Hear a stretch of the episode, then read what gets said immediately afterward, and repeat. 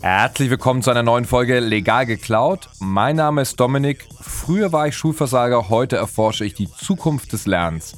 In diesem Podcast entschlüssel ich für euch die Systeme von außergewöhnlichen Menschen wie Astronauten, Spezialeinheiten oder Hütchenspielern, damit ihr diese Best Practices in eurem Alltag nutzen könnt. Genug gelabert, los geht's.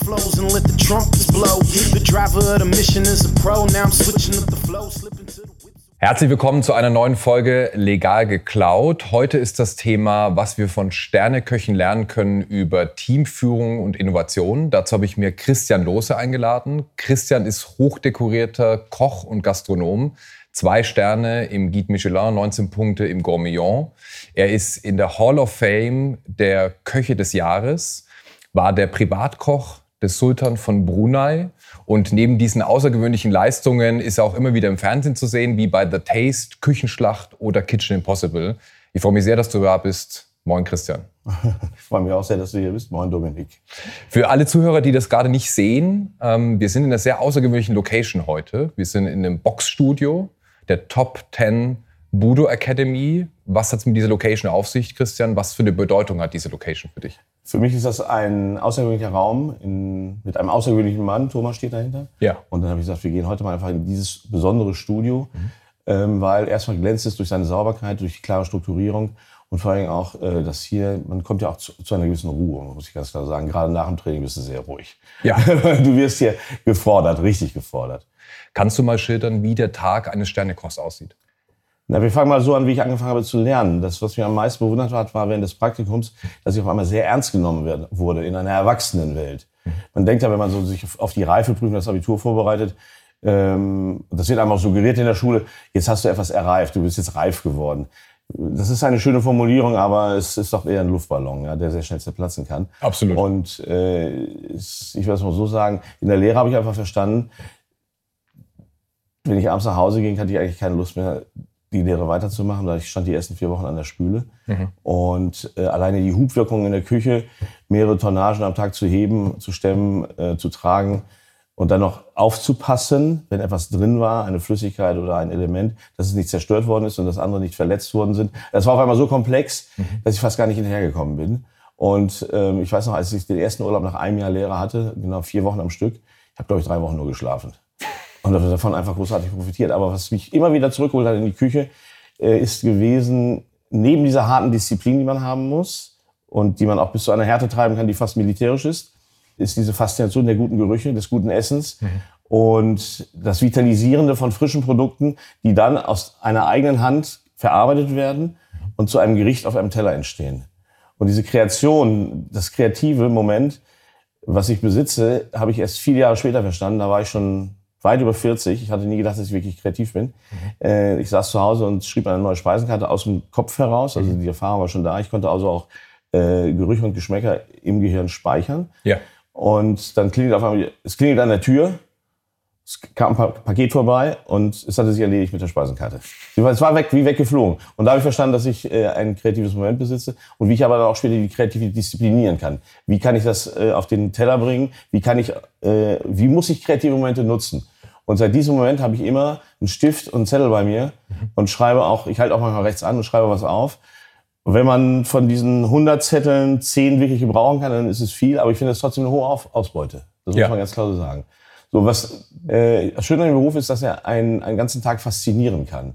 Und wir reden nicht über sieben Stunden am Band stehen und Klingen einbauen oder ähnliches, sondern wir können uns die Zeit nehmen, dass wir auch zwölf Stunden arbeiten. Und die Leute sagen, das ist dann ganz schön viel. Aber wenn wir einen anderen Rhythmus an den Tag legen, das heißt, wenn wir auch Pausen machen von einer Stunde, von einer halben Stunde oder zweimal einer halben Stunde, dann sind wir nur noch bei zehn Stunden. Und wenn wir die diszipliniert arbeiten, das heißt mit einer Ruhe arbeiten und auch einen sehr guten sozialen Umgang haben, dass wir auch vielleicht mal ein kleines Liedchen singen in der Küche, das klingt jetzt vielleicht doof, aber okay. ich bin Wie so ein Shanty gewissermaßen, Nein, um einzustimmen, oder? Äh, ich bin mal, in, da bin ich da auf, auf, diese Idee gekommen. Ich kann zwar selber nicht singen. Ich bin in Italien mal an einem Drei-Sterne-Restaurant vorbeigelaufen. Ja. 80 Prozent Frauen in der Küche und die haben äh, Arien aus Opern getrellert während der Arbeit. Abgefahren. Und das war unglaublich. Das war eine Stimmung in der Küche, die war so richtig beschwingt, ja, um das mal so zu sagen. Und da habe ich gemerkt, das spiegelt sich auf dem Teller wieder. Mhm. Du hast einfach einen, nicht keinen musikalischen Teller, aber du hast einen Teller, der eine Leichtigkeit und eine Schönheit und es wird für den Gast gekocht. Ja. Und ganz häufig in ganz vielen Berufen, die kreativ sind, habe ich das Gefühl, dass die Leute das nur für sich tun, um zu glänzen. Und in diesem Beruf bist du Gastgeber und das haben ganz viele Leute vergessen. Also wir geben etwas und es ist das Schöne, wenn man damit Menschen glücklich machen kann. Das ist übrigens, jeder kann auf drei Sterne kochen, das ist ganz klar. Äh, bis acht Personen. Dann kommen wir die Logistiker. Ja, also jeder, der ein bisschen Talent hat und ein bisschen Freude hat an der Natur ja. und an Produkten, kann auf Sachständige kochen, ganz klar. Respekt der Produkte, der Grundprodukte, Respekt in der Verarbeitung und die Schönheit zu geben dann später an seine Gäste. Also so, so schwierig ist das alles nicht. Und das andere ist natürlich der, die persönliche Einstellung zu seinen Mitarbeitern, zu seinen Gästen. Und wenn wir von innen nicht mit der Dienstleistung anfangen, fangen wir gar nicht mit der Dienstleistung an. Das ist meine, meine innere Auffassung. Es muss immer sehr gutes Essen geben für, das, für die Mitarbeiter. Okay. Es, der Morgen sollte beginnen mit einem guten Morgen. Mhm. Man sollte vielleicht auch mal zuhören, wie geht es dem Mitarbeiter. Man kann auch zulassen, wenn er am Abend vorher gefeiert hat, dass er mal einen Tag nicht kommt, aber man muss sich dann selber darum kümmern, dass äh, ein Mitarbeiter ihn ersetzen kann oder darf. Äh, das darf natürlich kein Dauerzustand werden, das ist ganz klar. Mhm. Dann finde ich Blumen am Arbeitsplatz sind immer sehr wichtig. Ich habe ja mal einen Strauß Blumen in der Küche gehabt. Das finde ich sensationell. Ja. Um das Umfeld auch für, ja. für die Köche schön zu machen. Ja, eindeutig. Okay. Und ein Lehrling hat meistens dann nach drei Tagen einen Blumenstrauß mit nach Hause gekriegt. Das finde ich auch gut. Ja. Und dann haben wir mit den besten Produkten gearbeitet. Das heißt, du hattest immer einen Blumenstrauß an Produkten. Und zwar nicht nur von der Optik her, sondern auch vom Geruch her, von der Wahrnehmung her. Etwas ganz Besonderes. Das heißt, dass man stolz ist darauf, mit den Produkten zu arbeiten. Denn dieser Beruf bietet tatsächlich eins in, in voller Breite. Ganz viel Schönheit durch die Produkte, ganz viel Schönheit durch die Gäste, ganz viel Schönheit durch die Getränke ja. und ganz viel Schönheit, indem auch junge Leute, zum Beispiel Schulpraktikanten ab 14 sehen, wenn man ihnen eine Kleinigkeit gezeigt hat, dass sie auf einmal einen ganzen Teller anrichten können. Und sie sehen, dass aus, aus ihrem Geist ja. ein Rezept entsteht und das landet auf einem Teller. Das heißt, sie sind kreativ. Sie ja. haben etwas gemacht. Und wenn Sie dann noch sehen, dass dieser Teller weitergereicht wird an andere Menschen und Sie sehen ein Lächeln im Gesicht, was will ich denn mehr? Das ist doch ein toller Beruf. Das ist doch hinreißend, dieser Beruf, oder? Es ja. gab mal eine Forschungsgruppe Anfang der 80er in, in Kanada. Da durften die einen Kinder Fernsehen schauen, die anderen haben, hatten keinen Fernsehen über mehrere Monate hinweg. Und dann wurden immer Buffets hingestellt, von Fastfood bis hin zu Demeter-Essen, klar und sauber gekocht von Spitzenköchen. Und die Kinder, die nicht der Werbung ausgesetzt waren, äh, haben tatsächlich sich so ernährt, wie es ihr Organismus erfordert hat. Ach, wie abgefahren. Das ist unglaublich abgefahren. Es gab also einige Kinder, die hatten so einen leichten Reizmagen oder die waren säureempfindlich. Und das haben die Trial and Error, haben die es sofort erlernt. Nach vier Wochen haben die sich ganz zielbewusst, also faktisch diätetisch ernährt. Und die anderen, gib ihm. Weil die ein ganz anderes Körpergefühl entwickelt haben, aufgrund der fehlenden Reize, die so durch den Fernseher kamen. Genau so, genau sieht das aus. Da kann man sehen, was Marketing auch an schlechten Dingen anrichten kann. Ja. Nicht nur, also. Lila Kuh. Ja, ja lila, die lila Kuh. Ja. ja. Nimm eine Zucchini und geh mal durch die Straße und frag mal, was das ist. Ja? Also die, lila, die lila Kuh ist der, ist der Oberknaller. Das ist wirklich. Es gibt Stadtkinder, die glauben das, ja? Das ist eindeutig. Ja. Und es gibt auch Stadtkinder, die glauben, dass eine Kuh nicht riecht. Ja. Absolut. Wenn wir über die Ausbildung von jungen Menschen reden, jetzt hast du gesagt, und das fand ich extrem gut, äh, es muss eine Umgebung geschaffen werden, in denen Leute in der Küche dann eben auch funktionieren. Ja? Dass ja. es eben nicht äh, außen hui, innen pfui ist ähm, dass da Blumen stehen, dass ein gewisser Umgangston ist, ja, der dann eben auch herrscht. Aber jetzt kann ich mir vorstellen, das reicht ja nicht aus, um einen jungen Menschen oder eine Küchenbrigade auf dieses Niveau zu bekommen. Das heißt, wie sieht denn die Förderung aus? Wie bekommst du so ein Team wirklich dazu, so gut zu performen? Ne? Also die Umgebung ist wichtig, aber das ist ja noch nicht, das, das reicht ja nicht. Ne? Stellst Blumen auf, jetzt despektierlich gesagt. Und, und dann wir drei Sterne. Gut, das geben wir drei Sterne, ja? Nein. So. Wäre schön, wenn es so einfach wäre, ne? Aber Nein, also erstmal ist natürlich, erstmal muss man sich selbst schleifen, keine Frage. Man muss, man muss diese Freude an diesem, wie in jedem anderen Beruf auch haben. Ja. Man muss ganz viel lernen, man muss ganz viel reisen, den Blick über den Tellerrand haben. Und dann muss man sich über Grundprinzipien im Klaren sein. Und dann muss ich natürlich ein, ein unfassbares Portfolio an Gerichten erlernen und die kann ich immer nur lernen in dem Land. Deswegen ist es für einen Koch immer ganz wichtig, dass er reist. Mhm. Aber für jeden ist es wichtig, dass er reist. Das ja. ist meine Meinung. Wir müssen reisen, mhm. fremde Kulturen zu sehen. Wir müssen auf eigenen Beinen stehen in fremden Ländern. Wir hatten 14 Nationalitäten in unserem Restaurant immer. Wahnsinn. Äh, das ist ganz toll. Das heißt, ganz fremde Kulturen und Religionen mhm. müssen oder dürfen miteinander umgehen und fangen an, sich auch da zu respektieren. Und selbst die ganz großen Stars der Branche in den 80er und 90er Jahren in Frankreich haben ihre Söhne viele Jahre ins Ausland geschickt. Die mussten sich quälen, äh, weil da war der Papa nicht mehr da und sie mussten ihr eigenes Geld verdienen. Und das ist halt ein sehr langer Prozess. Und da reicht eine Lehre von drei Jahren nicht aus. Ich habe also jetzt bin ich 53, werde 54.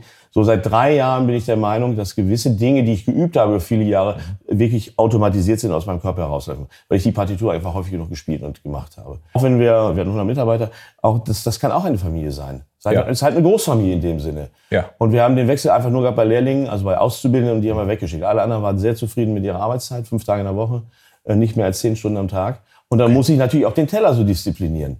Und ich glaube einfach, dass äh, Übereifer äh, unserer Branche ganz viel geschadet hat. Aber jetzt ist ja die Zeit der ganz großen Ruhe eingetreten. Und ganz viele Menschen werden sich jetzt sich Gedanken machen, äh, wie es denn so weitergehen soll und wird. Ja. Und ob es überhaupt weitergeht. Das ist ja die nächste Frage.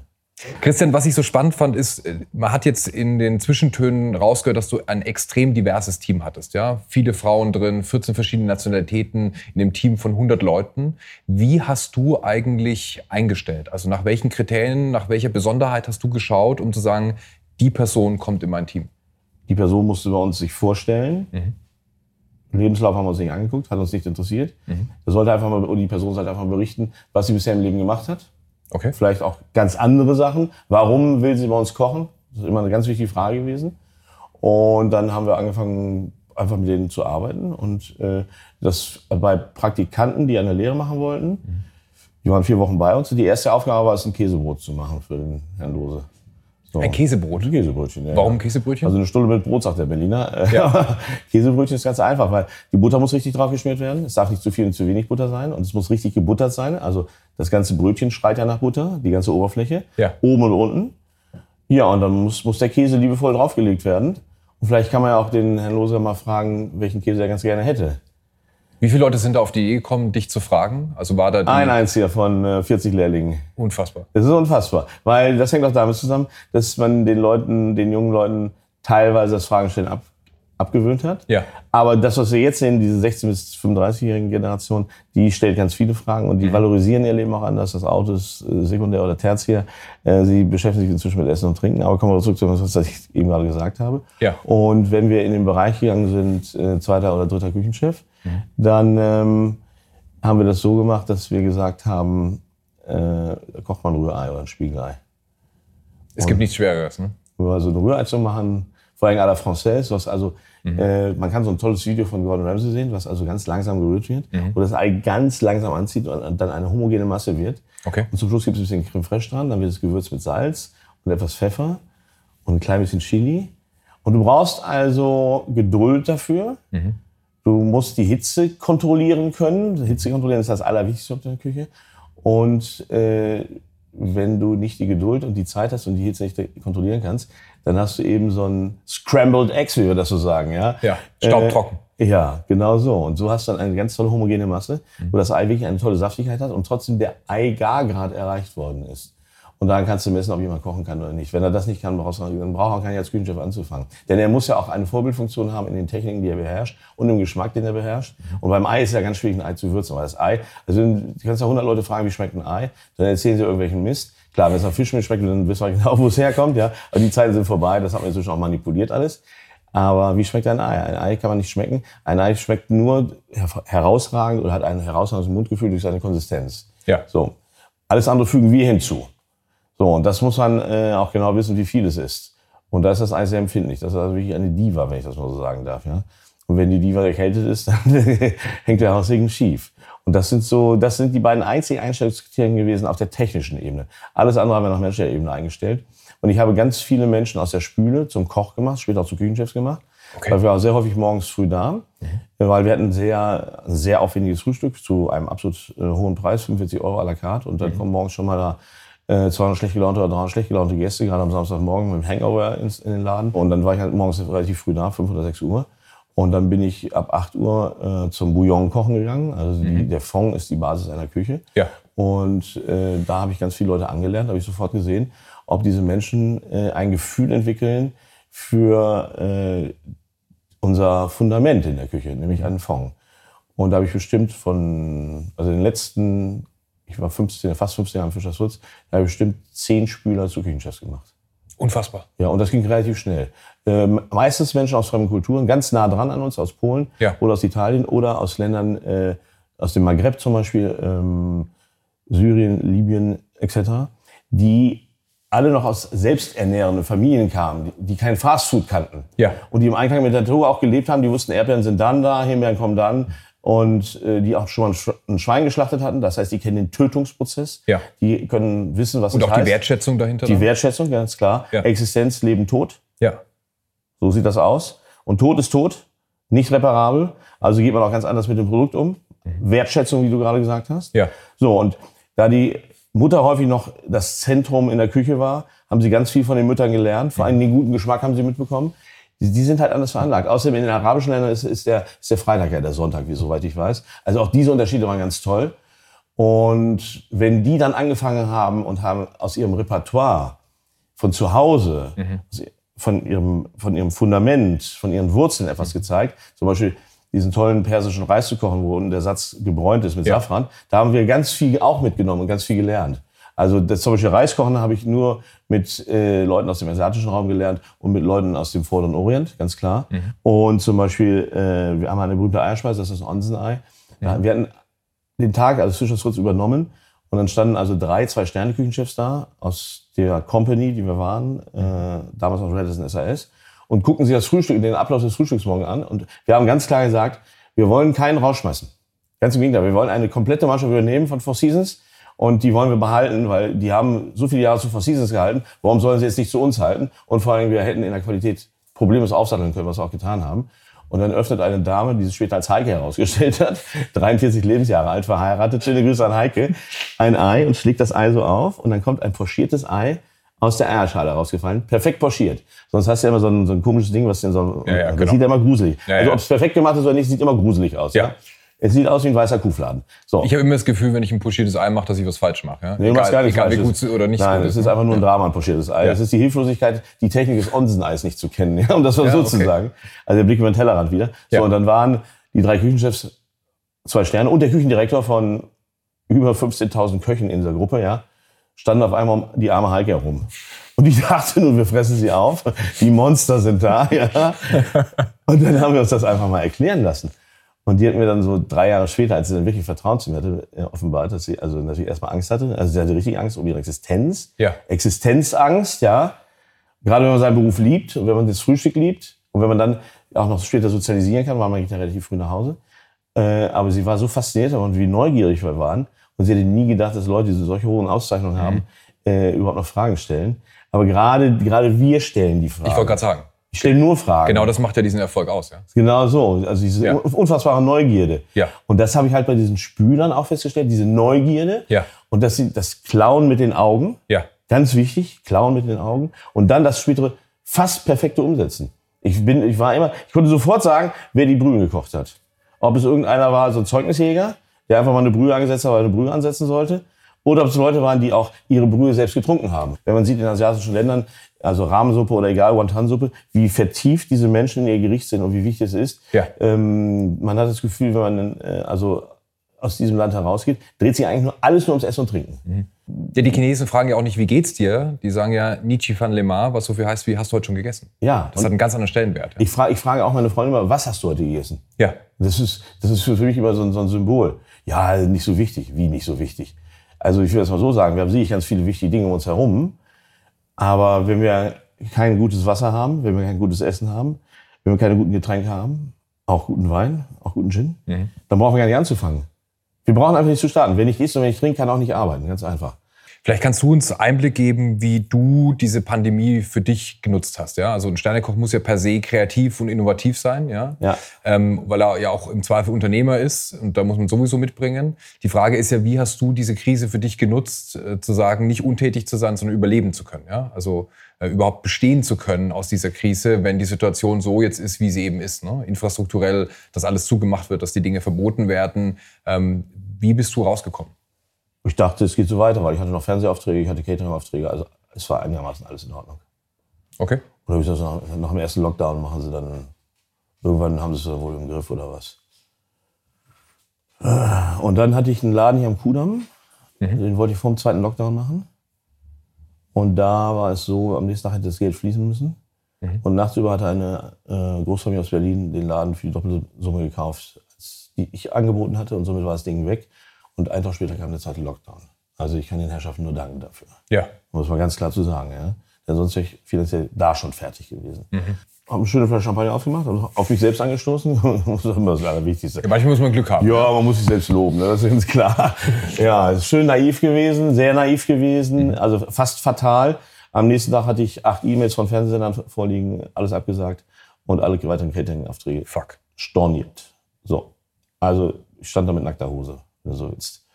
Und äh, dann habe ich gesagt, was kannst du denn machen? Und ich hatte schon mal mit den Gedanken gespielt, dass man sehr gute Industrierezepturen entwickeln kann. Mhm. Und dann stand ich da, es war ein schöner Tag, habe ein paar Sachen auf dem Markt eingekauft und habe angefangen, Soßen zu kochen. Mhm. Also habe ich gesagt, dann machst du vegane Soßen, weil ich fand das Thema vegan immer interessant, mhm. ohne dass dieser Touch reinkommt, äh, dieses Radikalen. Mhm. Äh, das Religiöse, das da oft Das Religiöse, ja. das Religiöse. Und diese Klarheit der Soßen, das ist immer mein Ziel gewesen, dass sie multifunktional sind. Du kannst es zum Dippen benutzen, du kannst es als Brotaufstrich benutzen, du kannst den Käse reinhalten, du kannst es eigentlich auch zum Steak, zum Fisch, zum Geflügel machen. Mhm. Also multifunktionale Soßen und das geht deswegen, weil sie ihre Eigenständigkeit und ihren eigenen Geschmack haben. Und wir verwenden nicht mehr als vier Grundprodukte in einer Soße. Knoblauch, Zwiebeln, Champignons, Fond. Fertig. Also schon sehr stellvertretend für deine Küche, ja? die ja immer eine ganz klare Linie hatte und immer sehr viel ja, Klarheit und Verständnis letztendlich auf dem Teller war, wo man nicht raten musste, was da jetzt eigentlich gerade vor einem ist. Als ich das Wort hatte gerade gehört habe, bin ich fast vom Ball hier gefallen, ja. ja. auch weiterhin haben wird. Wir kämpfen dafür, dass meine Küche weiterleben wird. Ja. Und ich werde auch irgendwann noch mal ein Restaurant machen, das ist ganz klar. So oder so oder so. Und auch wenn es nur ein Salon ist für acht oder neun Leute. Darauf bezog sich das hatte übrigens. Ja, ja, ja. und diese, diese Soße haben diese ganz, die haben das, die haben diese, das Zurückgenommene, ja. das Restriktive, das Ausschließende ja. und das sehr Konzentrierte. Und ähm, wir haben uns auch für das Glas und diese Größe entschieden. Mhm weil wir der Meinung sind, äh, erstmal wird das schnell verzehrt, das ist gut für uns, aber es hat noch einen Vorteil, es bleibt nicht so lange hier drin. Es genau. soll auch nicht lange ja, hier drin bleiben. Die Soße soll ihren frischen Charakter behalten. Und das ist ein klares, also einzigartiges Stellungs... Wie nennt man es? Einzig, nee, Alleinstellungsmerkmal. Allein, Entschuldigung, allein, ja. Alleinstellungsmerkmal. Neudeutsch sagen sie alle USP, ja? Ja, genau, USP. Ja. Das, das kann ich besser. So, so und das wollen wir unbedingt behalten. Und die Soße gibt's so nicht auf dem Markt. Und es wird sie auch keiner kopieren in dem Sinne, Du kannst sie natürlich kopieren, kannst alles kopieren, wenn du willst, aber ich glaube kaum, dass äh, ein Sternekoch oder jemand sich selbst hinstellt mit Mitarbeitern und wird die Soße kochen, denn das ist auch sehr harte körperliche Arbeit, das muss ich ganz klar sagen. Hast du auch für dich so Seasons, in denen du sagst, ich erschaffe mich komplett neu, ich erfinde mich neu, ich äh, lasse neue Einflüsse zu, die ich irgendwie gesammelt habe und kreiere dann zum Beispiel solche neuen Produkte oder eine völlig neue Speisekarte? Also Speisekarten kreieren ist eine Sache. Ich habe mich, glaube ich, sechsmal im Leben neu erfunden. Okay. Mit neuen Stilistiken in der Küche. Ich habe die Küche nicht neu erfunden, aber ich habe sechs verschiedene Stilistiken gehabt. Mhm. Und das ist die siebte Stilistik, in der wir Soße machen. Und hier wird es natürlich auch eine Weiterentwicklung geben, keine Frage. Mhm. Und äh, das ist, das ist klar, das ist ein ganz neuer Schritt hier. Und wir haben diese Chance, diese, vor allem wir haben auch diese viele freie Zeit genutzt, die wir jetzt haben. Man muss, man kann die Zeit natürlich auf der einen Seite sehr negativ reden, aber ich habe diese viele Zeit genutzt mhm. und habe aus, ja, sag mal so, aus einem Vorrentnerleben, was ich vorher hatte, Fernsehen gemacht, viel Geld verdient. Mhm mal vier Wochen nichts gemacht, das hat überhaupt nicht geschadet, ja. Auch viel Geld ausgegeben, keine Frage. Mhm. So, aber ich habe jetzt die Zeit genutzt. Ich habe, glaube ich, so hart wie jetzt oder so, nein, so viel Zeit wie jetzt ich arbeite, sowohl körperlich als auch geistig und auch mit Daniel zusammen, habe ich in den letzten zehn Jahren nicht getan. Ich finde es aber ähm, bei Innovationen, wenn du darüber sprichst, oder kreativ zu sein, das sind ja genau diese Phasen. Ja? Also diese Phasen, wo vermeintliche Ruhe ist, wo dann plötzlich eben diese Ideen sprießen und man eigentlich sich dann in Arbeit stürzt. Ne? So dieses nicht im Tagesgeschäft untergehen, weil da finde ich es unfassbar schwer, irgendwie neue Dinge zu kreieren. Ja? Also bei mir sind es eigentlich immer die Ruhephasen, in denen neue Produkte entstehen. Ausschließlich. Oder, oder sehr schwierige Phasen. Also ich denke an auch an unsere Business Action Games, da war die Firma kurz vor der Insolvenz und ich habe gesagt, wir haben jetzt noch einen Schuss, ja. Also entweder probieren wir jetzt was ganz Großes oder das war's eben. Ja. ja? So. Und deswegen kann ich mir aber so unfassbar schwer vorstellen, Christian, wie du ähm, als Sternekoch in einem Restaurant, wo du eingebunden bist, wo bringst du da Kreativität auf? Also wie schaffst du da zu kreieren tatsächlich in also, diesem Druck, der da herrscht? Um das mal so zu sagen, als ich äh, in Önhausen war, ich betrachte mich jetzt selbst in der Geschichte, ähm, war ich überhaupt nicht mehr kreativ zum Schluss. Mhm. Also erstmal der Druck auf sich selbst geübt. Wir müssen immer schneller werden im Service, wir müssen immer, immer, mehr, immer mehr auf den Teller packen. Also ja. ich, genau wie viele andere habe ich es auch gemacht immer mehr Mitarbeiter, immer höherer Kostenapparat. Mhm. Ähm, der Garten muss immer perfekter sein, die Blumensträuße immer bunter, immer, immer lauter, immer teurer, der Weinkeller immer dicker. Und auf einmal bist du in so einer, in so einer, in so einem Hamsterrad drin. Mhm. Und das Problem ist auch, wenn du so einen patrongeführten Laden hast, da spricht nur noch einer. Das war dann der Lose. Klar. Und dann habe ich festgestellt, als ich nach Berlin kam, ich war kompletter Autist. Mhm. Also ich konnte gar nicht mehr sozialisieren. Ich, konnte, ich saß in der Bar und ich wollte auch keine Gespräche führen. Ja, ich wollte nur noch mit, ich wollte, ich wollte sprechen. Also wie jetzt in dem Interview. Gut, aber es ist ein Interview. Ich meine, da muss auch was ja, ja, das ist ja Ausnahmesituation. Ja, ja, so, das muss man, da muss man natürlich auch differenzieren.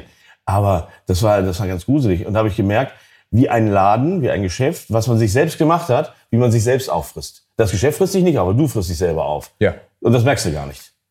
Und seitdem ich nicht mehr in der Küche rumbrülle und Leute, Leute diffamiere oder erniedrige, nicht diffamieren, aber erniedrige und meinen Frust an ihren auslasse, das heißt, du lebst ja nur den Frust an den anderen aus. Ja. Sondern vielmehr, wenn, also wenn es ein Problem gibt, dann müssen wir das besprechen, das ist ganz klar. Vielleicht sollte man auch eine Nacht drüber geschlafen haben.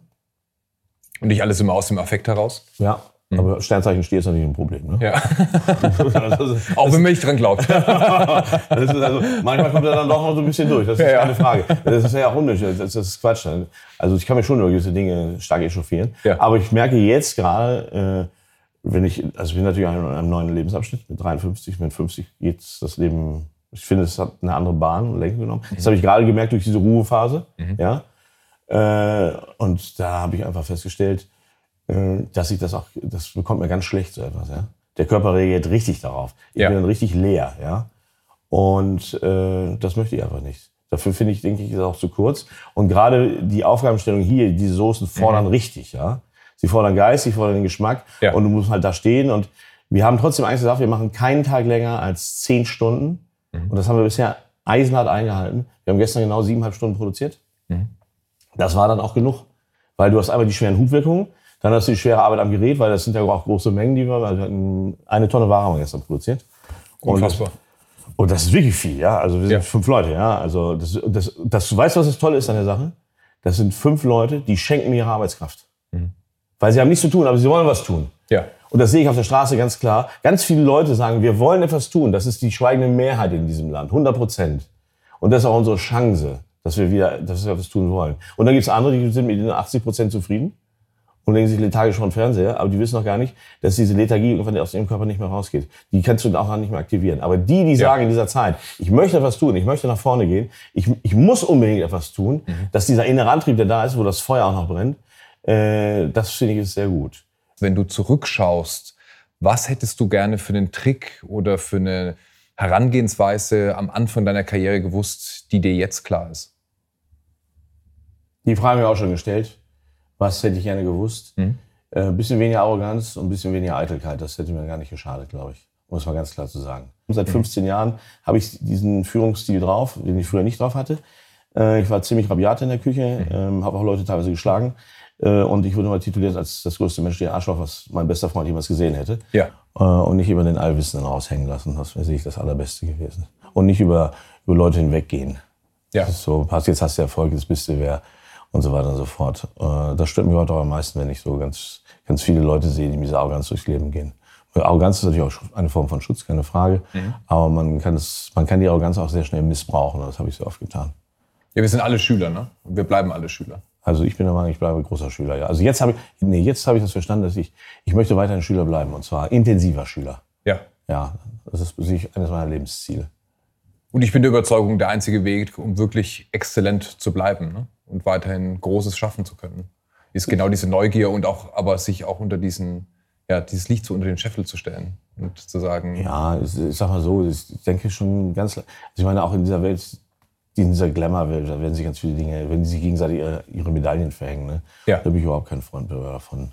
Dann lieber mal einen Weg zurückgehen und ich liebe auch, auch manchmal alleine zu sein. Mhm. Äh, einfach ein gutes Buch zu lesen und äh, im Moment lese ich äh, das Buch Expedition in die Arktis, die die erste Covid-19-Krise gemeistert haben, eingefroren in der Arktis.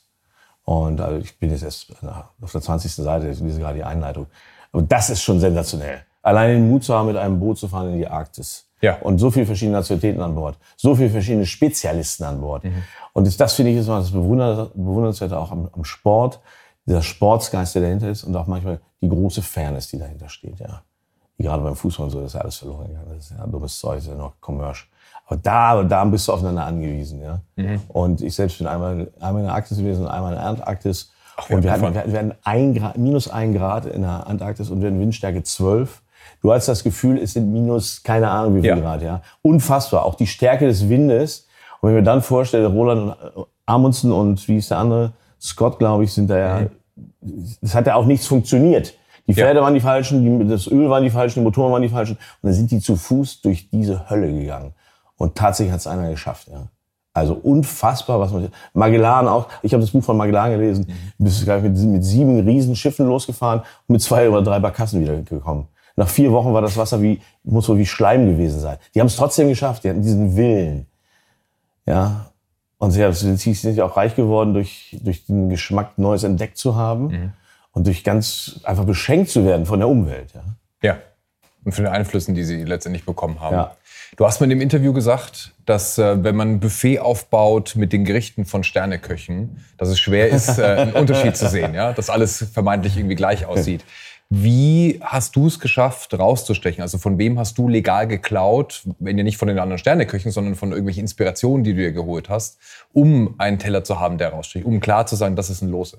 Na, bei mir war das legale Klauen ja, ich musste ja noch dafür bezahlen, weil es gab damals noch kein Internet. Das heißt, ich musste in die, in die Grand Restaurants Europas fahren, ja. ganz viel Geld ausgeben. Und du hast ja nicht mal eine Speisenkarte gesehen irgendwo. Mhm. Und da habe ich natürlich ganz viel gelernt. Da habe ich auch legal geklaut, keine Frage. Aber ich habe zum Beispiel festgestellt, da klaust ein Gericht von Pierre Garnier. Also so ein, so ein Sensationsgericht, ein Kalbsfuß mit Erde von Siena. Das war so, ein, so wie so ein Streusel, rot gemacht mit rote Beete. Und oben auf das Kalbsfries. Und dann hat es das Erdige von der roten Beete. Und dann hat es das, das nussige Kalbsfries in Nussbutter gebraten. Aber da hatte ich ein Gericht von denen auf der Karte stehen, was überhaupt nicht zu meinen anderen Gerichten passte. Also es war keine Einheit mehr. Also habe ich die Finger davon gelassen. Ja. Eben beim, Im Dessertbereich, da kannst du sagen, das ist ja reine Technik. Also die Kür ist das Kochen und die Wissenschaft ist das Dessert. Da kannst du sagen, da hat einer das beste Rezept gemacht für eine Crème Brûlée. Mhm. Das ist eine Rezeptur, die gibt es seit der Französischen Revolution. Ja. Und, oder ein Gericht aus der Französischen Revolution. Und äh, da gibt es auch noch einen tollen Hintergrund. Mit dem Spiraleisen wurde dann abgeflammt. Und äh, der damalige Herrscher hat ganz klar zu seinem Patissier gesagt, pass auf, mein Freund, 14 Tage hast du Zeit. Ansonsten blinkt hinten die Guillotine, nur dass du Bescheid weißt. Kommt der nächste, ja. Ist auch eine Art der Motivation. Und würde ich sagen, das ist ein großer Ansporn, ja. Also, da machst du auch gerne 18 Stunden am Tag. Und er ist nur darauf gekommen durch einen Hufschmied, äh, wie das glühende Eisen an, also an das, an, an das Hufeisen rangegangen ja, genau. ist. Und er hat die abstrahlende Wärme gesehen. Das ist auf die Idee machen Spiraleisen und dann kannst du von oben, ja. hast die abstrahlende Wärme, weil es gab ja damals keinen Salamander oder sowas. So. Das haben wir nur eingeschoben, ja. Und ähm, da habe ich dann gesagt, okay, das kannst du mit einbauen, wenn es eine neue oder perfekte Rezeptur gibt. Das Onsenei, das wir genommen haben, mhm. das ist legales Klauen, weil ich finde auch, äh, solche Gerichte müssen weiter verbreitet und müssen erhalten werden. Tradition und Qualität. Ja. Also ist ja auch nicht erst vorgestern entstanden. Und alles andere ähm, mit der Kreativität, das entwickelst du selber, wenn du kreativ bist. Nur, ja. nur du weißt es in dem Moment nicht, ja. Das muss man auch ganz klar sagen. Also es gibt ja Köche, die zum Beispiel sagen, sie haben ein Dessert gemacht nach einem Waldspaziergang, den sie damals als Kind hatten oder oh, ähnliches. Bitte, ja? bitte. Also Waldspaziergänge auf dem Teller brauche ich überhaupt nicht. das sage ich ganz klar. Ja, also, aber woher kommt deine Geschichte ne, für den Teller? Ja, das ist ja, das, also im Storytelling sind ja ganz viele groß. Aber heute ist ja tatsächlich so, äh, man macht das Leben sehr einfach. Mhm. Also die einen rühren Hoisin-Soße mit Sojasauce zusammen und sagen, ich koche jetzt Chinesisch. China ist ja so ein kleines Land, ne? Also ja, genau. ich koche Chinesisch, ja. Mhm. Okay, da müsste also jeder Chinese fast in einen Kopf, ja. Also so und äh, durch das Internet, wo alle ihre Fotos posten, um zu zeigen, wie toll sie sind, ne? Äh, so ein bisschen wie in der äh, Horizontalbranche, wer den längsten hat, zieht am längsten. Ähm, da kann ich einfach nur eins zu sagen, dann gucken sich die Leute das an und dann, machen, dann passiert genau das, diese Copy-Paste. Ja. Und die wird, halt, die wird halt aber schlecht kopiert. Es wird immer mehr. Mhm. Also wie ein kleiner Junge, der kriegt einen Baukasten und klaut seinem Nachbarn vier Bausteine, damit er noch ein bisschen höher bauen kann. Ja. So, so möchte ich das mal formulieren. Und dann gibt's halt die ganz, also eine, ganz viele schweigende Leute, gerade in Norditalien, in Piemont, was ich ganz, ganz stark sehe. Eine neue Generation in Frankreich, die kommt, die sehr eigenwillig kochen, die auch den Blick über den Tellerrand haben und die sich durch nichts beeindrucken lassen. Das finde ich super. Ja. Aber ich meine, Picasso hat ja gesagt, ne? Also good artist copy, great artist steal. Ne? Also, ja. also, also, das Klauen ist ja eigentlich das Integrieren und das, das eigene daraus machen. Das ne? ist das Wichtige. Das ist, das ist ein Fundament unserer Geschichte, die wir haben, ja. die jetzt abrupt unterbrochen ist. Und diese, diese Zäsur, die wir gerade haben, mhm. könnte auch äh, zu einem Hiatus zu unserer Geschichte werden. Ja. Muss ganz klar zu sagen. Christian, abschließende Frage. Ja. Was ist das Lieblingsessen des Sultan von Brunei? Äh, das kann ich ja ganz genau beantworten. Diskretion ist unser Geschäft. Ja. It was a nice try. Ja. It was a nice try. Ja, ich dachte, nach, nach einer Stunde Interview haust du sowas raus. Ja, ja? aber okay. Vielen herzlichen Dank, dass du die Zeit so, genommen hast. Es war sehr schön, dass du da warst. Wir danken Thomas für seinen ganz tollen Gym. Ja, fantastisch, dass wir hier waren in dieser außergewöhnlichen Location. Und Klappe, ne? Das Und war's. Klappe.